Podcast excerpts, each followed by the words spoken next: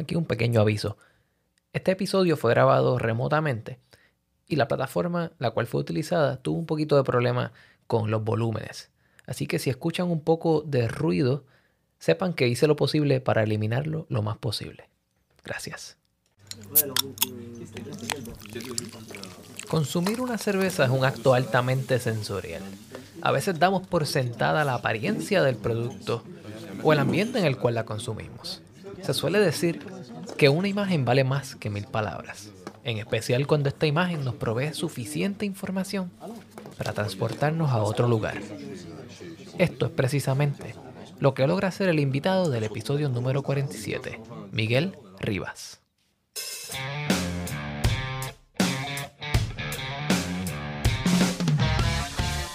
Bienvenidos a The Food Engineer Podcast, un podcast dedicado a la exploración de alimentos y bebidas fermentadas. Yo soy tu anfitrión, Cristian Mercado.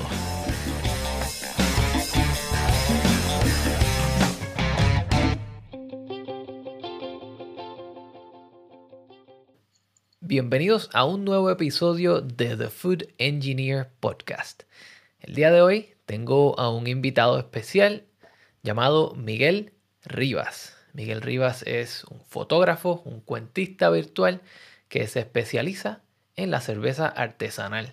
Su trabajo ha sido reseñado en varios periódicos, revistas, páginas web, páginas de Instagram, etc. Y ha sido invitado a múltiples podcasts en español y en inglés, donde da su perspectiva de las fotos, las historias, pero también de su experiencia como catador. Bienvenido, Miguel, a The Food Engineer Podcast. ¿Cómo estás? Hola, Cristian, ¿cómo estás? Muchísimas gracias. Primero que todo, muchas gracias por la invitación. De verdad que me siento bastante honrado de estar acá invitado contigo conversando, así que muchas gracias por, la invitación y nada, espero que tengamos una buena charla y que la gente la, la disfrute. Muchas gracias a ti. Miguel, ¿cómo comienza la historia de Miguel Rivas como fotógrafo y cómo se acerca al mundo de la cerveza? Wow. Eh, bueno, en cuanto a Miguel Rivas como fotógrafo, eh, la fotografía es algo, es como un, hobby que, tuve desde, desde, que estaba joven. Eh, recuerdo que cuando me, aún estando en Venezuela, yo nací acá en Estados Unidos, pero crecí en Venezuela. Y estando en Venezuela, todavía cuando estaba en el colegio, siempre estaba con una cámara. Eh, una cámara en aquella época con rollo, con film. Y sacaba fotos, pero no tenía, nunca estudié fotografía, ni hice cursos, ni nada, sino más que todo algo que me llamara la atención, le sacaba una, una foto. Eh, obviamente en aquel entonces pues no, no sabías cómo quedaba la foto hasta que ibas al centro de revelado y te daban tu sobrecito con las fotos y veías que a ver, si había alguna buena bien y si no pues nada, sacaste un montón de fotos horribles, pero siempre tuve como esa curiosidad por la fotografía. Y cuando ya me mudé, cuando me regresé de nuevo a los Estados Unidos, pues seguí un poco con eso pero igual, como te digo, era siempre de, hobby, ¿no? De, sacarle fotos a cosas que, me llamaban la atención. Eh, en cuanto a cuando empecé a interesarme de una manera más, eh, por decir, seria a la fotografía, fue cuando acá en, esta, acá en Nueva York, cuando me mudé a Nueva York, a los años, empecé a trabajar en un sello disquero que se llamaba Putumayo World Music. Y yo era el que llevaba la parte de prensa prensa, publicidad, marketing digital. Entonces, como yo llevaba la prensa, yo era como el eslabón entre el artista y el sello disquero, ¿no? Entonces, mi trabajo consistía en, o parte de, mi trabajo consistía en que yo era el que armaba, por ejemplo, las reseñas, si había que hacer una entrevista a, un artista, así como estamos haciendo ahorita, yo era el que, el que comunicaba. Comunicaba contigo, con el artista, y armaba toda la, entrevista, la hora, la fecha, todo eso. Y cuando habían conciertos, pues yo podía ir a los conciertos porque yo era el encargado de prensa. Yo tenía mucho acceso a, ir a esos conciertos gratis. Y de nuevo, como yo era el que hacía la prensa, pues me podía sacar mi propio press pass y ir a los conciertos y estar abajo en lo que llaman el pit, para sacar fotos. Y empecé a llevarme mi cámara. A llevarme mi cámara y a, sacar fotos y como a interesarme un poco más en aprender, ¿no? Por mi cuenta acerca de composición, eh, luz, eh, dónde estar, dónde ubicarte para sacar fotos. Y, así empecé, así fue como empecé a, a, enseriarme, ¿no? A ver, porque había encontrado un, un estilo de fotografía que me llamaba mucho la atención y me gustaba mucho, que era ese tipo de fotografía de conciertos en vivo, que es muy dinámico. En un concierto en vivo tú no puedes agarrar y decirle al artista cuando está cantando, oye, ya párate un momentico, sonríeme, agarre, no, sea, nada, no puedes hacer nada y simplemente tienes que estar eh, listo para sacar la foto, ¿no? Y esta anécdota la he contado ya varias veces, así que el que me ha escuchado pues ya se la sabe, pero eh, hubo una anécdota en uno de, esos, de esas veces que fui a los conciertos, sobre todo aquí en Nueva York, siempre veía a un señor ya, ya mayor, pero se veía que tenía años, ¿no? De esa gente que tú los ves y tienen años, tenía como tres cámaras guindando con unos lentes de este tamaño, se veía que el señor sabía lo que estaba haciendo y me ponía a conversar con él. Y me acuerdo que una de esas conversas él me dijo una vez algo que eso me quedó grabado en ese momento y me dijo, nosotros acá no sacamos fotos. Eh, en ese momento cuando él me dijo eso yo no entendía lo que me estaba diciendo. Yo me quedé así como, ¿cómo que no sacamos fotos? Estamos todos aquí con una cámara. Me dice, no, nosotros no sacamos fotos, nosotros capturamos momentos. Y eso a mí me quedó grabado. Me quedó grabado y luego entendí qué era lo que significaba. Y era precisamente eso que te estoy diciendo. En ese tipo de fotografía, eh, tú no estás sacando fotos, porque como te digo, tú no puedes estar, nadie te está posando, tú no puedes pedir nada, tienes que captar un momento. Y si ese es el momento que captaste, eh, por lo menos si están haciendo una nota, una revista, cuando te piden la foto, y si usan esa foto, tú capturaste el momento. Entonces eso siempre se me quedó grabado y luego con el tiempo, pues seguí practicando, ¿no? Y seguía practicando acerca de composición, encuadre, la luz. A mí siempre me ha gustado trabajar con luz natural. Eh, yo no soy fan, de hecho, nunca he trabajado en estudios eh, usando luz, rebotes y nada de eso. A mí me gusta trabajar con la luz natural. Entonces, bueno, eso fue en el 2006 por ahí. Y, en el 2013, que fue cuando comencé mi, mi, proyecto, pues yo quise como trasladar eso, eh, todo lo que había aprendido en ese tipo de fotos para cuando yo comencé mi proyecto de, cerveza. Entonces ahí comenzó lo de la fotografía. Ahí entonces te mueves de tu fotografía más de, de concierto, capturando ese momento en vivo, a entonces capturar el momento en el mundo de la cerveza. Y ahí es que viene entonces ese dicho que tú utilizas, que, ¿cómo es? Cada cerveza tiene su historia y cada historia tiene una cerveza. Correcto. Every beer has a story, every story has a beer. Eh, eso, te puedo contar de eso, dónde salió ese dicho. Eso no es un dicho mío, solo lo tomé prestado, eh, pero lo he estado usando en los últimos 10 años que tengo mi proyecto. Eso lo vi yo por primera vez en Barcelona, en España. Estaba yo en Barcelona, eh, caminando un día, creo que estaba caminando por las Ramblas, y vi una tienda de libros. Entonces me metí en la tienda de libros y me puse a hojear unos cuantos libros y había un libro de cerveza. Entonces lo agarré y me puse a ojearlo y ver fotos y vi esa frase ahí, que decía en español, decía esto, cada cerveza tiene una historia, cada historia tiene una cerveza, y decía abajo anónimo. Entonces, bueno, dice anónimo, pues yo lo voy a tomar prestado con el permiso de quien haya puesto eso ahí, y lo estaba usando desde siempre, o sea, en los 10 años que tengo ya haciendo mi proyecto. Pero lo del tema de, la, de la cerveza surgió por, surgió como cuando yo me mudé a Nueva York, fue en el 2002. Eh, uno de mis hermanos menores, él trabajaba en un brasserie francés acá, en Manhattan. Y antes de yo mudarme ya me tenía el rato calentándome la oreja, ¿no? Contándome de unas cervezas que él vendía ahí en su bar, que eran de Bélgica, que las hacían unos monjes unos monasterios. Yo nunca había escuchado de nada de eso. Entonces cuando llego a Nueva York por primera vez, a los días lo fui a visitar y le dije, bueno, vamos a ver qué, cuáles son estas cervezas que, me estás diciendo. Y me dio a probar una de estas Trappist Beers, cervezas trapistas.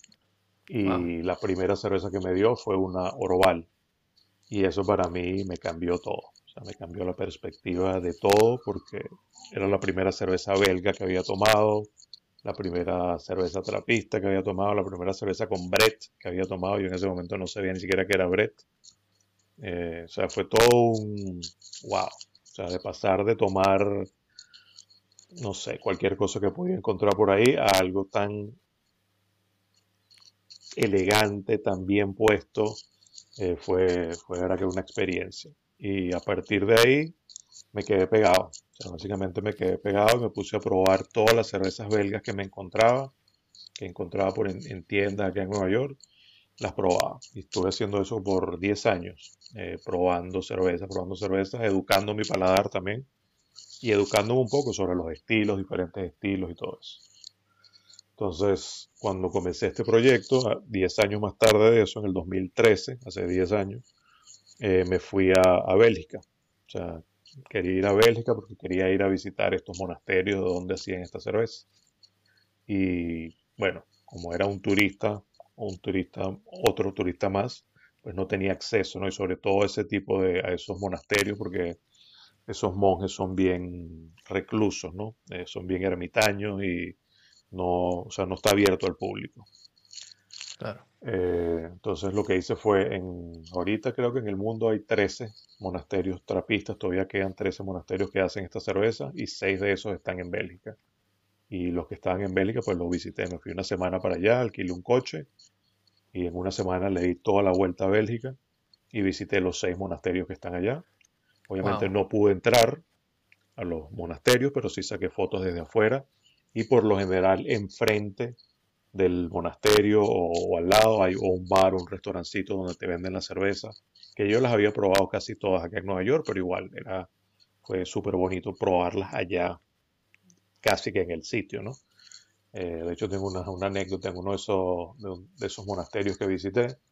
Eh, no tenía un bar ni nada, sino había un bar en la calle afuera donde las vendían, obviamente, pero no era un bar que estaba relacionado al monasterio y yo me metí con el carro a la parte de atrás del monasterio. Y vi que en la parte de atrás tenían lleno de, las cavas esas, las cajas esas donde meten la cerveza, los crates. Y habían montañas y montañas de esos crates. Y yo, wow, qué montón de cerveza aquí.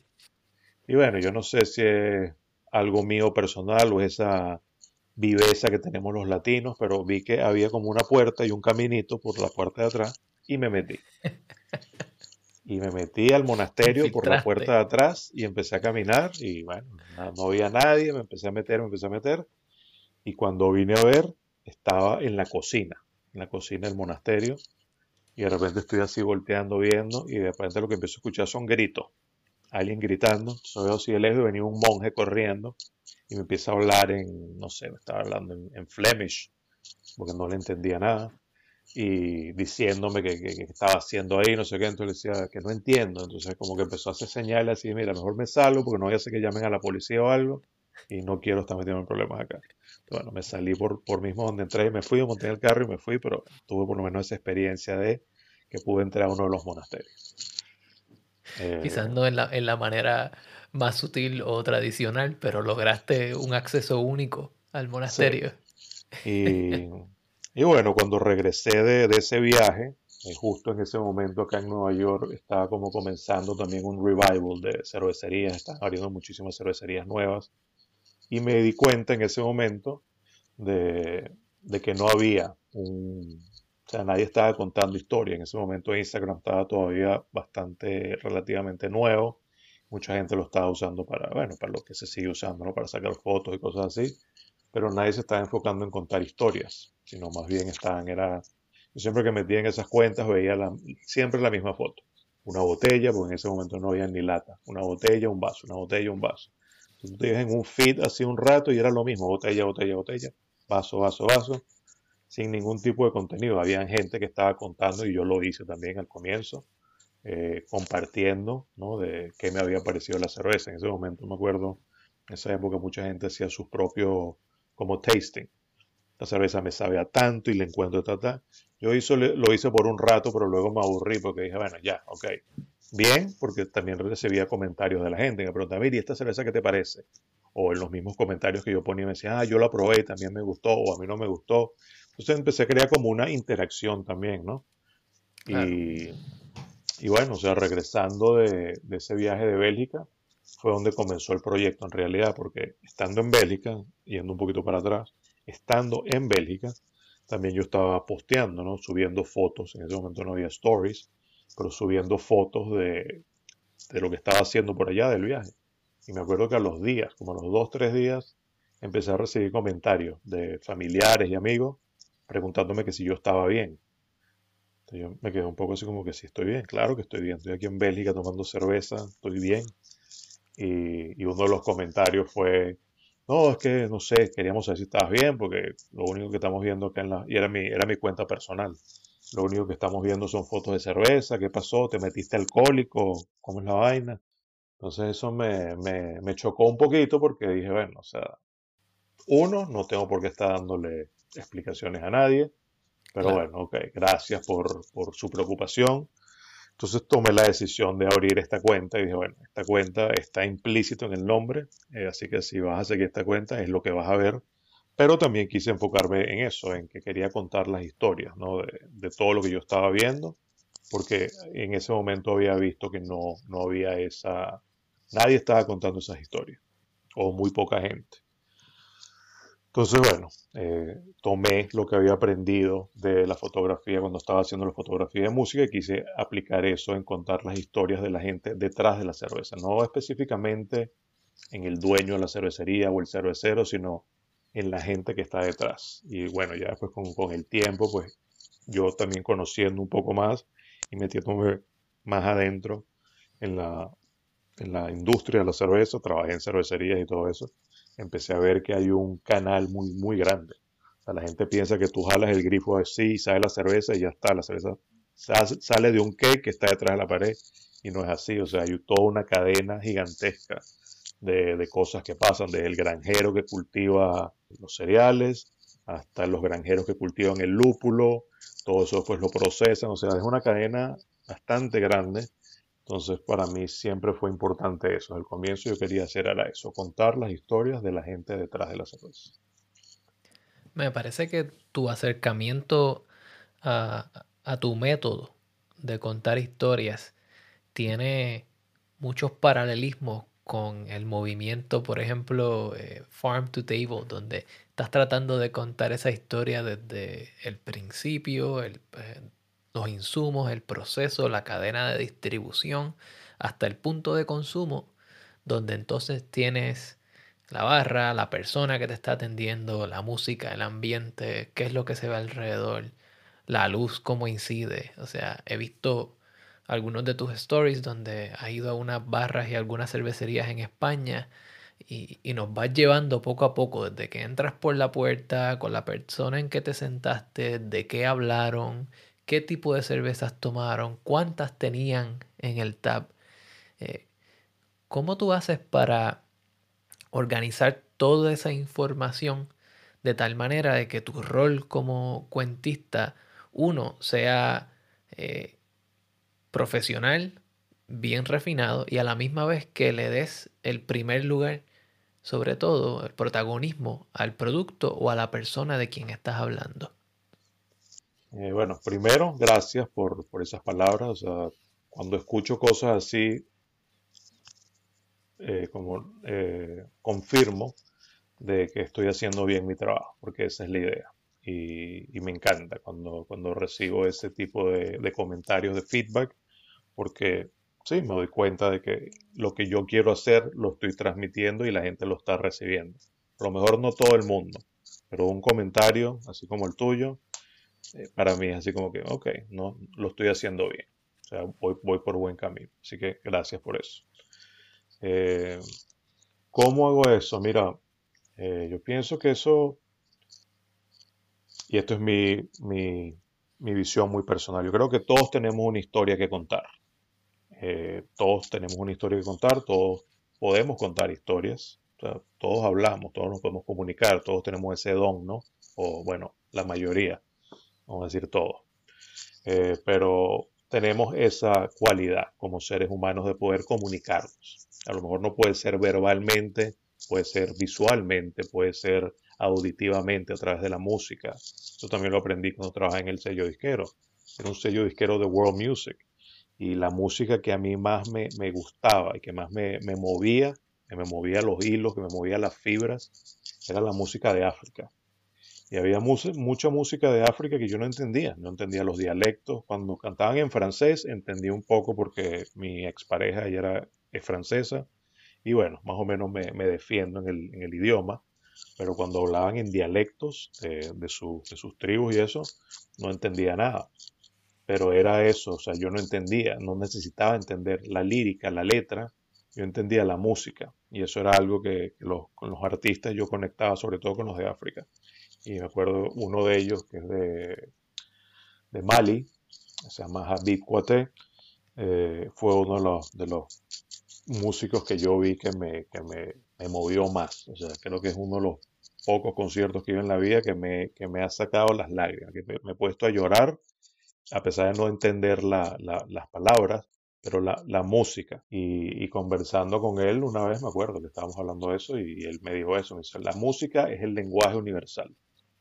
Tú no necesitas entender lo que yo estoy diciendo, pero si yo logro transmitir lo que yo quiero con mi música, con mi sonido, ya yo me doy por, me doy por pagado. Y eso me pareció que fue bellísimo, porque sí, o sea, es exactamente eso. Entonces, lo mismo yo lo veo con la fotografía. La fotografía es un poco diferente porque es más visual. Pero igual, una fotografía, como dice el dicho, una, una foto dice más que mil palabras. Entonces es también a manera de interpretación. Y eso es lo que yo me he inspirado, me he basado cuando estoy sacando mis fotos. Quiero tratar de transmitir eso, de que no necesito a veces, y, eso me doy cuenta ahora, que a veces yo me inspiro escribiendo un montón de cosas en un post, larguísimo el post, y nadie lee un carajo ahora. O sea, la gente ahorita tiene el attention spam de, de una mosca, cinco segundos y ya está, let's uh, scroll, fra, fra, fra. Entonces, a veces, a veces me, me, pongo a pensar, digo, ¿de verdad vale la pena meterle tanto contenido a esto escrito si la gente no lo va a leer? Pues mejor solamente poner una foto. Pero bueno, todavía no me, desinteresado, igual le sigo metiendo el contenido porque para mí eh, es mi, mi, manera de yo plasmar un poco y contar esa historia. Y el que la quiere leer, bien. Y, y el que la lee, hay veces que recibo un comentario así como el que me acaba de hacer, oye, qué bonito lo que escribiste, eso lo otro. Entonces eso me, me motiva, ¿no? Me sigue moviendo para seguir poniendo el contenido escrito. Pero sí, me enfoco bastante en la parte visual porque lo que quiero es eso, básicamente llevarte en un viaje donde tú puedas ver lo que está pasando. Y eso que comentaste ahorita de Farm to Table, me tocó hacerlo una vez. Eh, acá hay en, Nueva York hay un señor que se llama Jimmy Carbone y él tiene un show en la radio que se llama Beer Sessions Radio. Y ya tiene como 10, 12 años haciendo ese programa. Y es un podcast, es un podcast gratuito que sale por el Heritage Radio Network y yo estuve varias veces como invitado en el show de Jimmy, oyendo, escuchar a los invitados que tenía. Entonces como que eh, hice una, una, buena amistad con él. Y eso fue en el 2016, hace ya siete años. El departamento de turismo de acá de Nueva York eh, le hizo una propuesta, le dieron como un grant. Y le dijeron, mira, te vamos a dar este grant, pero ¿por qué no sacas tu programa, tu show on the road?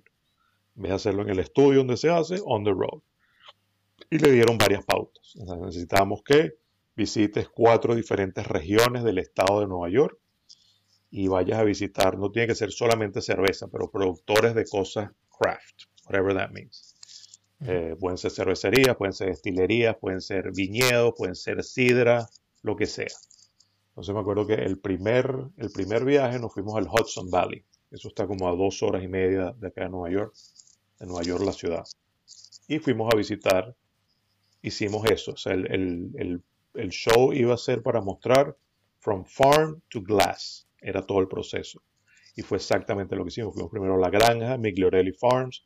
Ellos son los que cultivan la cebada. Después nos fuimos a Hudson Valley Malt a ver a Dennis y su esposo, que ellos convertían esa cebada en malta. Después nos fuimos a dos cervecerías. Fuimos a Plan B y Suarez Family, que ellos utilizaban esa malta para hacer la cerveza y después nos fuimos a un restaurante que ya está cerrado, pero en ese momento estaba abierto y esa persona servía la cerveza y además cocinaba. Entonces vimos como que todo el proceso, desde la granja donde cultivan los cereales la, la, persona que los maltea, luego los cerveceros que la usan y después el restaurante donde la sirve. Y fue todo así como que súper bonito de, para mí, de ver todo ese proceso. Eso para mí me encantó. Entonces, eh, fue súper interesante y ahí también empecé a entender otra vez todo el proceso que hay detrás de solamente jalar el, el draft y sacar la cerveza. O sea, hay un mundo muy grande ahí. Y otra de las cosas que también he visto en los últimos tres años estaba en, el Hop Harvest, en la cosecha del lúpulo en Yakima. Y eso también fue una experiencia que me abrió los ojos, porque de nuevo, yo no sabía, o sea, yo sabía lo que era el lúpulo, pero el lúpulo lo ves en la cervecería metido en una bolsa, en pellets, y ya está. Y yo había visto a veces en flor gente que tenía unos lúpulos ahí guardados que ya estaban viejos, pero verlo cuando lo están cosechando en vivo, eso para mí fue otra cosa que me dejó así como, wow, esto es increíble, porque tienen todo el trabajo. Ahorita en marzo es que comienza el proceso de, de, de plantarlo. Ahorita en este momento, si tú te metes en todos los feeds de las granjas, lo que vas a ver es todas las granjas están arreglando, poniendo los postes, asegurándose que todos los postes están bien enterrados en la tierra, que no se van a caer, que todas las líneas, todos los cables estén bien conectados, que todos los, los aparaticos que los, los, amarres están todos bien apretados. O sea, ahorita están haciendo todo ese trabajo, empiezan a cultivar los rhizomes, y esto desde ahorita hasta agosto, que es cuando se hace la cosecha, agosto, septiembre. Todo este proceso ahorita es esperar ¿no? que, que los lúpulos crezcan y cuando ya están listos para hacer la cosecha, tienen 40 días. En 40 días tienen que recoger todo. Y esos son miles y miles y miles de hectáreas de lúpulos que hay allá en, Yakima. Y es eso, son 40 días. Y, los y trabajan 24 horas al día, 7 días a la semana por 40 días. Es una cosa increíble. O tienen tres turnos, obviamente no trabajan las 24 horas la misma persona, tienen tres turnos de 8 horas cada uno, pero eso están 24 hours. Y yo he estado ya tres años allá en Yakima trabajando con las familias de las granjas, o sea, durmiendo en un camper en el medio de los, de los, de los lupulares. O sea, eso fue increíble. Pararme a las 2 de la mañana si me daba la gana y salir a caminar y montarme en un camión con una de las personas e irme a un lupular y ver cómo recolectaban lúpulo a las 3 de la mañana sin luz ni nada. Eso para mí fue así como que, wow. Y me, imagino que el acercamiento de tomar fotos y contar estas historias a las 2 de la mañana en un tractor versus a las 4 de la tarde cuando se están procesando los lúpulos, tu acercamiento y tu método es un poco distinto. Bueno, en ese momento fue distinto porque uno nunca había estado en, nunca había tenido esa experiencia y me acuerdo, creo que ese era el primer año que estaba trabajando con esa familia. Ya los conocía, pero no habíamos trabajado, ya los había visitado y ahí fue como que hice el primer acercamiento. Eh, pero cuando estuve el primer año trabajando con ellos, eh, fue así, o sea, tuvimos el meeting, ya yo estando allá y sentados ahí, Shelly se llama ella, eh, Shelly de Marais, de CLS Farms, y, y, ella me dijo, mira, nosotros nos encanta tu trabajo, nos encanta tu foto, nosotros no te vamos a decir qué hacer o qué no hacer, porque nosotros lo que queremos es que tú captures todo lo que está pasando acá, bajo tu mirada, Así que tienes acceso ilimitado. Lo que tú quieras, puedes hablar con quien tú quieras. Eh, siéntate que estás como en tu casa. Y, ella sí me comentó una vez, mira, una de las cosas que yo le, que siempre le digo a la gente es que si están acá, ya están acá, y tienen la oportunidad de irse a un lupular en la noche, es una experiencia maravillosa. Entonces eso te lo dejo ahí para que sepa. Y bueno, ok. Y pasó, o sea, una noche estaba, estaba durmiendo en el camper y me levanté como a las 2 de la mañana, no podía dormir y dije, bueno, ¿y ahora qué voy a hacer? Ahora no hay nada que hacer aquí. Y pensé, ah, no, pero ya sí hay que hacer esto. Esta gente está trabajando todo el día. Entonces me salgo del camper y me voy caminando hacia los edificios donde están procesando los lúpulos y me voy a la parte donde están descargando los camiones. Y eso era como que llegaba el camión, descargaban y el camión se iba otra vez y así está, en loop. Iban al lupular, lo cargaban de lúpulo, regresaban a descargarlo y así está. Toda esa gente que trabaja ahí, por lo general, casi todos son migrant workers o seasonal workers y vienen de Centroamérica, de México. Todos hablaban español. Yo hablo español, entonces para mí era súper fácil entenderme con ellos. A veces se quedaban impresionados que me veían a mí. Antes tenía la barba como hasta acá. y con el sombrero la cuestión, lo, que menos imaginaba es que yo les iba a empezar a hablar español. Y conversando con uno de ellos, uno me dice, yo le pregunto, mire, ¿y tú qué estás haciendo? No, estoy esperando que descarguen aquí y me voy otra vez. ¿A dónde te vas? Bueno, estamos ahorita eh, estamos cosechando ahorita en el lupular tal. Ah, ok, ¿y a cuánto tiempo queda? Eh, como 40 minutos. Ida y vuelta, no, no, 40 minutos ida, 40 minutos vuelta. Wow. Eh, ok. sí, porque estas fincas son grandísimas. Sí, y entonces le digo, bueno, me pregunta, ¿quieres venir? Y yo, sí. Entonces le dame un segundo, entonces me fui al camper a buscar mi cámara, y me regreso, y me monto en el camión con él y nos vamos. bueno, son 40 minutos que vas en el camión, la autopista, todo oscuro, y yo no sabía dónde iba. Yo estoy yendo, destination o no. Y conversando con el chico un rato, y estaba bueno, conversando de la vida, tú de dónde eres, y qué hace cuánto tiempo estás trabajando aquí, la familia, ta, ta. Y en eso digo, ¿sabes qué? Vamos a, vamos a empezar a contar esto. Y agarré y empecé a hacer un live. Puse mi Instagram en live y me puse a conversar con, con el chico. Vamos a conversar, yo puse el teléfono en el, el dashboard, conversando con él y empecé a grabar eso. Y fue cuando llegué al lupular, igual, llegamos al sitio en el medio de la nada, y no hay luces, no hay nada. Las únicas luces que habían eran las luces del camión, las luces del tractor, and that's it. Entonces yo le digo a él, bueno, yo me voy a bajar del camión, porque tú lo tienes que ir, pararlo para, para irlo a cargar de lúpulo, yo quiero sacar fotos. Bueno, me bajo del camión y en lo que él arranca y se va, lights out. No había más luz, porque la luz del camión se fue. Entonces él llega al final de, de la hilera del lúpulo, se para, como que va a venir hacia donde estoy yo. O sea, ellos se paran en la, cuando comienza el row de los, de los lúpulos, dejan el camión ahí parado, viene el tractor por atrás y el tractor lo va empujando. El, tractor tiene las cortadoras arriba, va cortando y con el, en el cuerpo del camión va empujando, el tractor va empujando el camión, entonces así va, se va moviendo así. Bueno, total es que pasa eso, yo saco mi foto, en lo que el camión termina, el camión se va, se empieza a ir, y él me dijo, yo voy, después que cargo, me voy a mover hacia allá y te espero por allá. Y bueno, ok, él termina, se va, y el tractor da la vuelta, entonces ya la luz del camión se fue porque él se fue y la del tractor, ellos tienen que dar la vuelta. Entonces, porque como son hileras, hacen una así, después dan la vuelta y vienen otra así y así van. El tractor termina y se va a dar la vuelta y ahí sí se fue toda la luz. No había luz. Yo estaba metido en el medio de un lupular a las dos y media, tres de la mañana, sin luz, con la cámara en la mano y con el teléfono en la otra que estaba filmando y yo, esa era la única luz que tenía, el teléfono.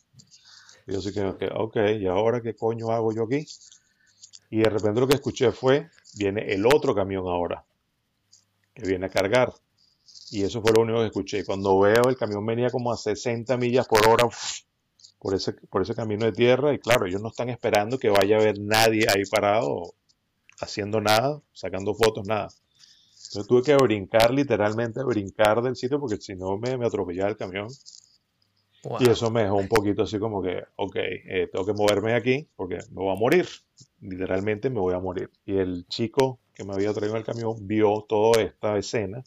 Entonces como que se volvió en el camión y me dice, ah, se me olvidó decirte que los camiones están pasando y nadie está pensando que tú estás aquí. Entonces tienes que tener cuidado. Y uno, sí, ya, gracias, gracias. Pero ya me monté en el camión y ya no, nos fuimos. bueno, Diego, regresamos al, al, al facility donde están procesando. Él deja su camión ahí, siguen lo suyo. Yo me despido, gracias por todo y me voy a dormir. Y la mañana cuando me paro al día siguiente, o a las horas, me paro y me voy a las oficinas y me estoy preparando mi café y entra Shelly. Y de nuevo, yo había hecho historias en la mañana, yo había hecho el live, así que todo eso quedó documentado. Y Shelly entra en la mañana y me dice, vi tus videos, pero me lo dice con una voz seria, así, vi tus videos. Y yo le digo, ok. Me dice, fuiste a los lupulares esta mañana, ¿no? Y yo, sí. ¿Y qué tal? Y yo, casi muero, pero, pero estuvo bien. O saqué unas fotos bastante buenas. Y me dice, pues me alegro que hayas ido, porque yo siempre le digo a la gente y la gente no va porque o no tiene tiempo o le da miedo y de noche, pero nunca nadie va, así que me alegro que tú hayas ido mi nivel de respeto por ti acaba de subir de aquí hasta aquí. Ya tú eres parte de la familia. Yo me quedé así como ah, ok. Y no sé, fue una experiencia súper, interesante porque era algo que nunca había hecho y era eso, o sea, ver el nivel de compromiso que tiene esa gente con la que ellos trabajan ahí todos los años y el trabajo tan, tan duro que es. Eh, fue, de verdad que es, una de las experiencias más bonitas que he tenido. Y ya tengo ya tres años yendo a, a los lupulares en Yakima. También me tocó ir a ver la cosecha de lúpulo en Argentina, que también fue otra experiencia increíble. Entonces es como, ya con el tiempo empiezas como a, a ir conociendo, porque eso es otra parte muy importante también de, de, mi proyecto. Y ha sido así desde el día uno, ha sido en cultivar las relaciones. Eh, eso es lo que me ha permitido hasta ahorita poder hacer todas las cosas que he hecho. Es por el network tan grande de gente que tengo en la industria. Pero eso lo he conseguido a base de cultivar esas relaciones. Porque de a mí nada me sirve llegar ir a una cervecería o una granja o lo que sea, sacar unas fotos y me voy. Y ya está. Más nunca sabes de mí. Eso cualquiera lo puede hacer. Entonces para mí lo importante ha sido eso. Y como cualquier relación, cualquier relación personal, sentimental, hay personas con las que tú conectas y te llevas bien y hay personas con las que no. Y todo bien, la vida sigue. Pero con las personas que sí he conectado, he sido muy cuidadoso de cultivar esas relaciones porque uno nunca sabe, uno nunca sabe dónde vas a estar, eh, cómo esa persona te puede ayudar. lo mejor es no ahorita, pero en 10 años, en 5 años, en 3 años, en 2 meses. Uno nunca sabe, nunca sabemos dónde vamos a estar ni qué vamos a necesitar. Y me ha pasado. Entonces, por, por el hecho de haber cultivado esas relaciones de esa manera, creo que me he ganado un poquito también la confianza de la gente. Eh, no solamente por mi trabajo, sino por, bueno, porque he, cultivado esas relaciones en la manera que lo he hecho y me han puesto en contacto con otras personas. Entonces ya el network se va expandiendo. Y bueno, eso también ha sido. Poco a poco va creando. Sí. Qué bien. Eh, me está bien interesante que traes entonces a perspectiva eh, el punto de vista de los que ellos se llaman ellos mismos los operos, ¿verdad? Los, aquellos que cultivan o los que trabajan, eh, los lúpulos, los lupulares, cómo el hablar su idioma te puede abrir una puerta que quizás muchas otras personas no tengan disponible. Y entonces ahora tienes no solo la perspectiva del negocio, la perspectiva del producto, la perspectiva del lugar, sino de la persona que está trabajando eso. Y, y eso es algo que muy poca gente hace y en parte algo que yo trato de hacer cuando estoy trabajando en este podcast, que es ver las cosas desde tu punto de vista, que es lo que lo hace especial. Dicho esto, te quisiera preguntar si hay alguien que está tratando de seguir unos pasos similares a los tuyos o que simplemente tiene ya una página, tiene contenido y quiere contar historias desde una manera más profesional o envolver más a su público. ¿Qué tres cosas tú les recomendarías? Yo te puedo hablar desde mi experiencia, ¿no? Eh, volviendo a lo que dije al principio, eh, todos tenemos una historia que contar, ¿no? Entonces, eh, para mí ha sido importante que encontrar algo de lo que tú estés apasionado y sepas, por lo menos tengas algún tipo de, de sabiduría, ¿no? Obviamente no lo vas a saber todo porque todos los días se aprende algo nuevo, pero que tengas conocimiento, por lo menos algo, de conocimiento de lo que vas a estar hablando, porque eso se refleja, ¿no? Cuando tú estás hablando, bueno, yo lo puedo hacer, yo sé cuando tú me estás cayendo a muela o cuando de verdad sabes lo que estás hablando, o sea, eso yo lo, puedo notar rapidito. Entonces, eh, lo mismo va a pasar cuando estés tratando de contar tu historia. Si es algo de, de, verdad que tú tienes conocimiento y además eres apasionado de eso, eso se nota. Eso me pasa cuando yo estoy contando algo, mi proyecto, contando historias. La gente me dice, wow, pero eh, yo no entiendo nada de lo que me estás hablando, no sé nada de cerveza, no sé lo que es un lúpulo, no sé lo que es levadura, no sé lo que es nada, pero eh, eres tan apasionado en lo que cuentas que eh, me, quedé pegado fue en eso, en, en, lo que estás contando, en las historias. Entonces, bueno, ok, eso está bien, pero ayuda también en eso, en tener un poco de conocimiento en lo que estás hablando. Entonces, encontrar qué es esa cosa, que lo que sea, que te apasiona y que quieres comunicar. Y obviamente eh, educarte sobre ello. Eh, como dije ahorita, todos los días aprendes algo nuevo, incluyéndome. Todos los días estás aprendiendo algo nuevo. Entonces, educarte y seguir creciendo y adquiriendo más conocimiento de lo que tú quieres comunicar y para las historias que tú quieres contar. Eso me parece que es básico. Eh, después lo segundo,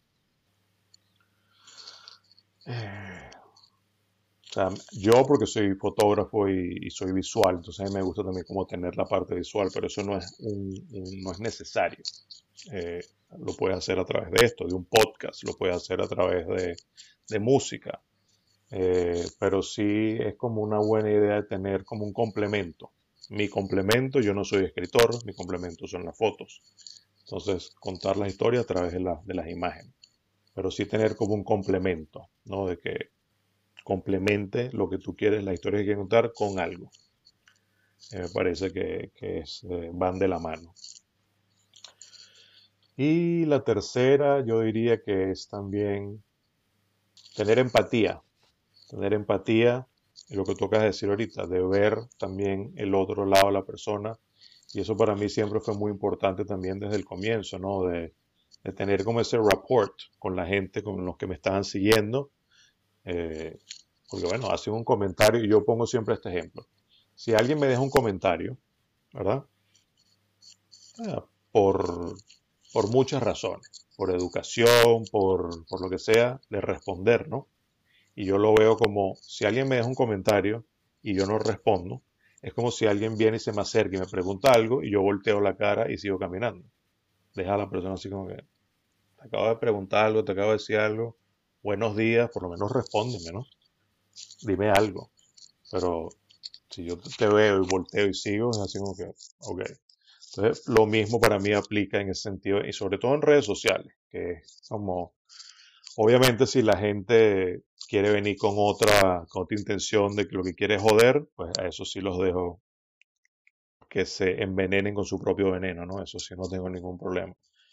Eh, eso fue algo que aprendí desde muy temprano, de, no ponerte a pelear con la gente en Internet, porque eso es lo peor que puedes hacer. Una batalla que nunca vas a ganar. Todo el mundo es dueño de la verdad. Todo el mundo tiene, quiere tener su propia verdad. Entonces mejor no entrar en ese trapo. Pero la gente que sí viene y te hace alguna pregunta de verdad, una pregunta que quieren saber, o te, o te dicen un comentario. Eh, yo eso siempre fui muy, muy cuidadoso en esa parte de responder, eh, agradecer, ser bastante agradecido también por, bueno, por ese tema. Así como el comentario que me dijiste tú cuando comenzó esto, gente me lo ha dado comentarios en escrito y se los agradezco porque de verdad que es súper bonito eh, cuando alguien reconoce ¿no? tu, tu, trabajo, lo que estás haciendo. Entonces eso para mí también es parte importante, ¿no? de estar engaged con, con la gente. Yo tengo gente que tiene siguiéndome los 10 años que tengo haciendo eso. Hay gente que, bueno, que se la di yo, ya no quiere y está bien. Pero como que el core de gente ahí, ahí está siempre y siempre me, me, hace un comentario o algo. Muchas de esas personas también las he conocido en persona. Eso lo todavía lo hago. Cuando viajo a un sitio, yo siempre pongo, mira, voy a estar en tal sitio. ¿Quién se quería tomar una cerveza? Vamos a tomar una cerveza y la gente me contacta, mire, yo vivo acá y no sé qué, y vamos a vernos, y he conocido gente y me he hecho amigo de gente y me he quedado en casa de gente que conocí por la cuenta de Instagram. Entonces también vas, vas conociendo gente, vas haciendo amigos. Eh, de verdad que me parece que es es un mundo bastante interesante esto de, las redes sociales, pero como el nombre lo dice, son redes sociales, ¿no? Y de manera, si tú lo usas de una manera inteligente, pueden ser bastante beneficiosas. O sea, como te digo, yo he conocido gente en todas partes del mundo de que he viajado. Hay algunas con las que todavía mantengo contacto y vienen a Nueva York, me llaman, me mandan un mensaje, nos vemos. Con unos me he hecho más amigos que otros, pero he conocido muchísima gente. Entonces, esa parte para mí es súper importante también de estar pendiente, ¿no? De la gente que te sigue, porque bueno, al, final del día te están también dedicando su tiempo y su energía. Entonces me parece que lo más eh, correcto es también corresponder eso, ¿no?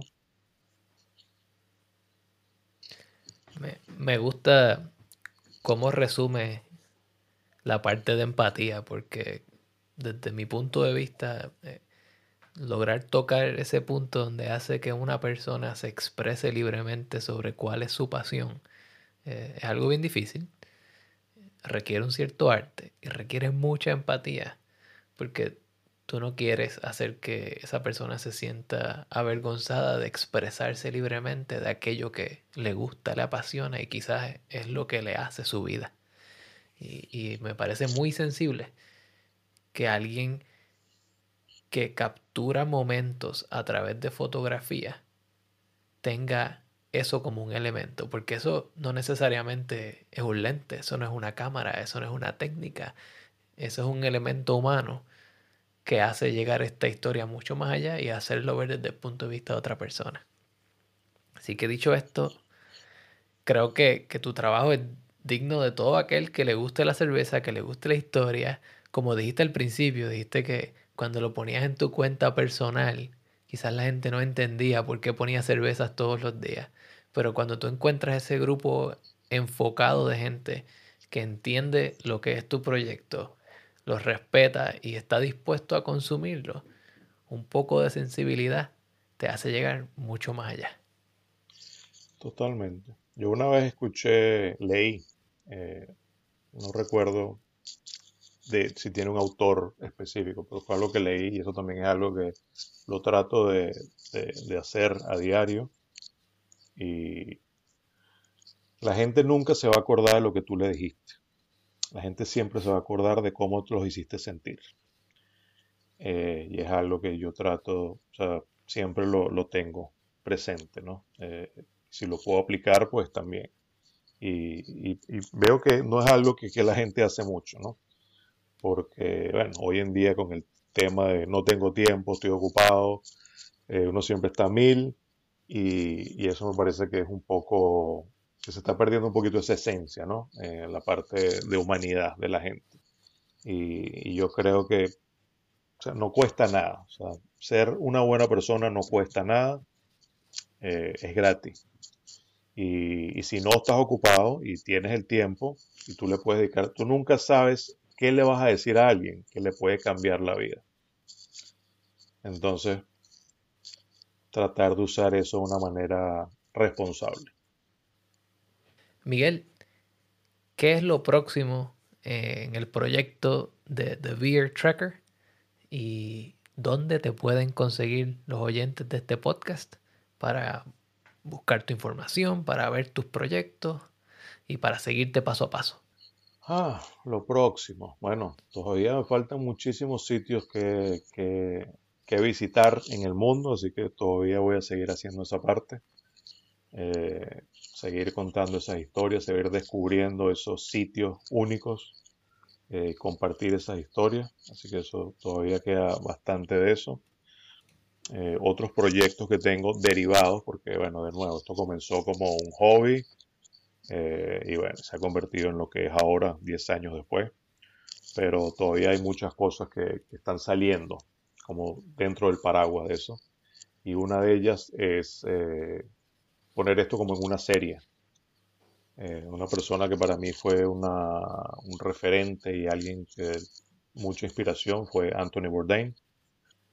Eh, entonces sí me gustaría tener algo parecido ¿no? a eso, como la parte de Parts Unknown, ah, de visitar sitios, pero no visitar sitios a ir a, cómo aprender a hacer cerveza. O sea, eso no, no me parece nada interesante y no creo que uno pueda hacer un programa de eso, porque a los dos minutos ya te la y ya no quieres ver más de eso. Era más como la parte de contar las historias.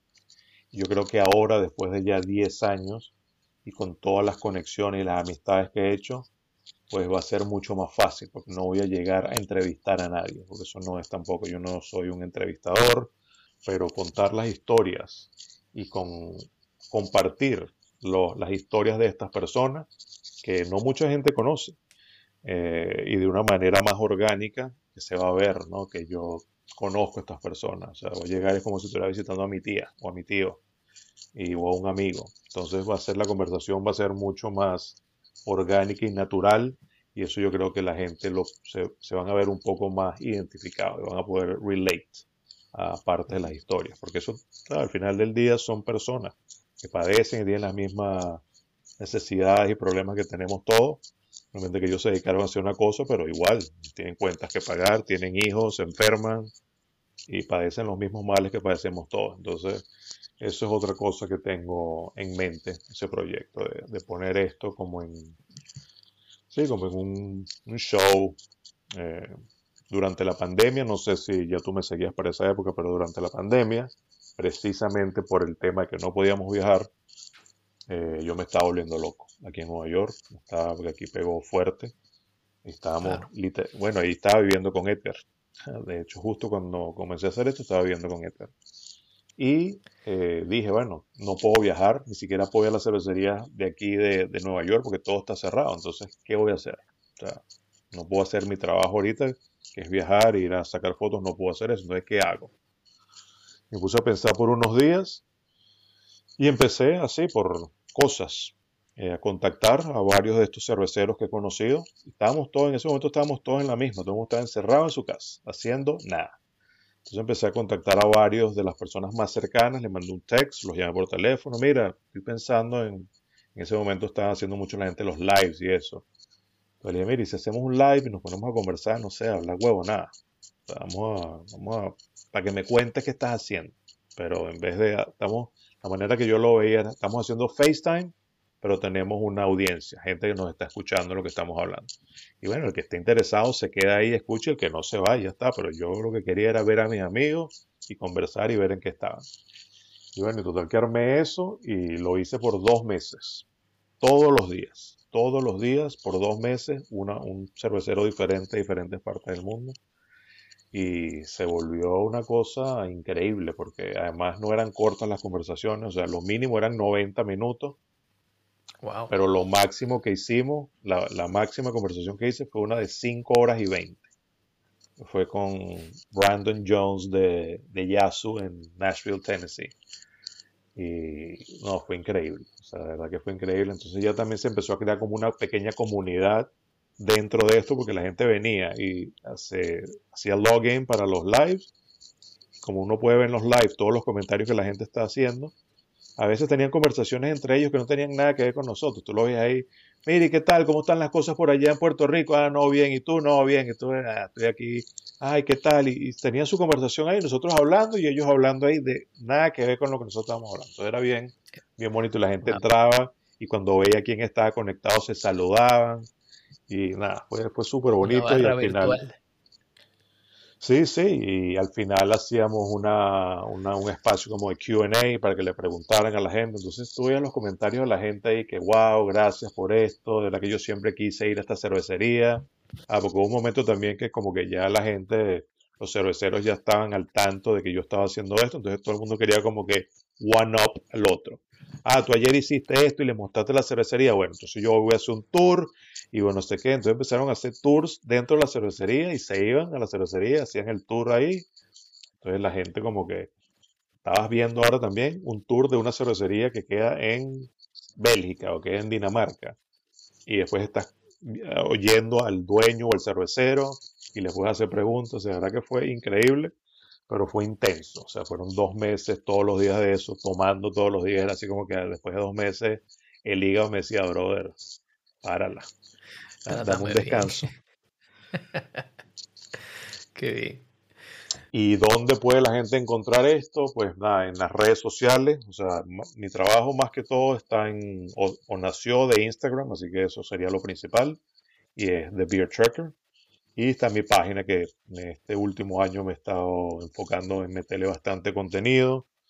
Eh, así que ahí van a ver, pero en, el Instagram son fotos, en, ¿cómo se llama? En la página web son fotos, que eso es otra parte también del proyecto que quiero hacer la parte del blog para empezar a plasmar todas esas historias en escrito. Pero bueno, eso es work in progress.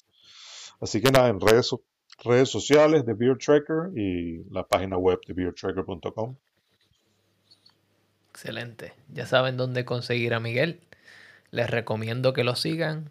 El contenido es natural, honesto. no, se siente que te están tratando de vender una marca o, un producto. Es básicamente el mundo a través de sus ojos, si, se pudiera decir de esa manera. Así que le dan un follow a Miguel, eh, comparten este podcast con todos sus amigos. Y lo mismo va para Miguel, ¿verdad? Lo compartes con tus amigos y pueden seguirnos aquí. Nos pueden seguir en YouTube como The Food Engineer Podcast, en Instagram como The Food Engineer Podcast, lo mismo en Facebook.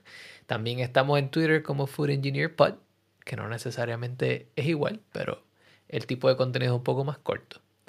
Dicho esto, Miguel, quiero darte muchas gracias por sacarte tu tiempo, por darnos tu punto de vista de, cómo tú cuentas historias y de cómo tú llevas un elemento que no necesariamente es puramente visual, ya que la experiencia completa de tomar cerveza es algo mucho más complejo, y cómo lo reinterpretas de tal manera que tu audiencia pueda acompañarte en ese viaje y pueda en cierta manera experimentar lo que tú estás experimentando. Te deseo mucho éxito con tu proyecto y sabes que aquí siempre estás bienvenido. Dale, dale.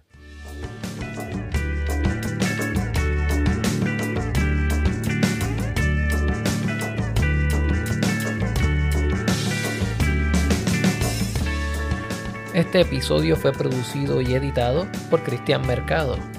La música que escuchan a continuación, así como el tema de The Food Engineer Podcast, son de Pedro Lavesari. Pueden conseguir la música de Pedro yendo a Bandcamp y buscando su nombre, Pedro Lavesari, o pueden ir a las notas de este episodio, donde les dejo un enlace para que vayan y visiten la página de Pedro en Bandcamp y le compren su música. Los efectos de sonido que se utilizaron al principio del episodio fueron sacados de bigsoundbank.com.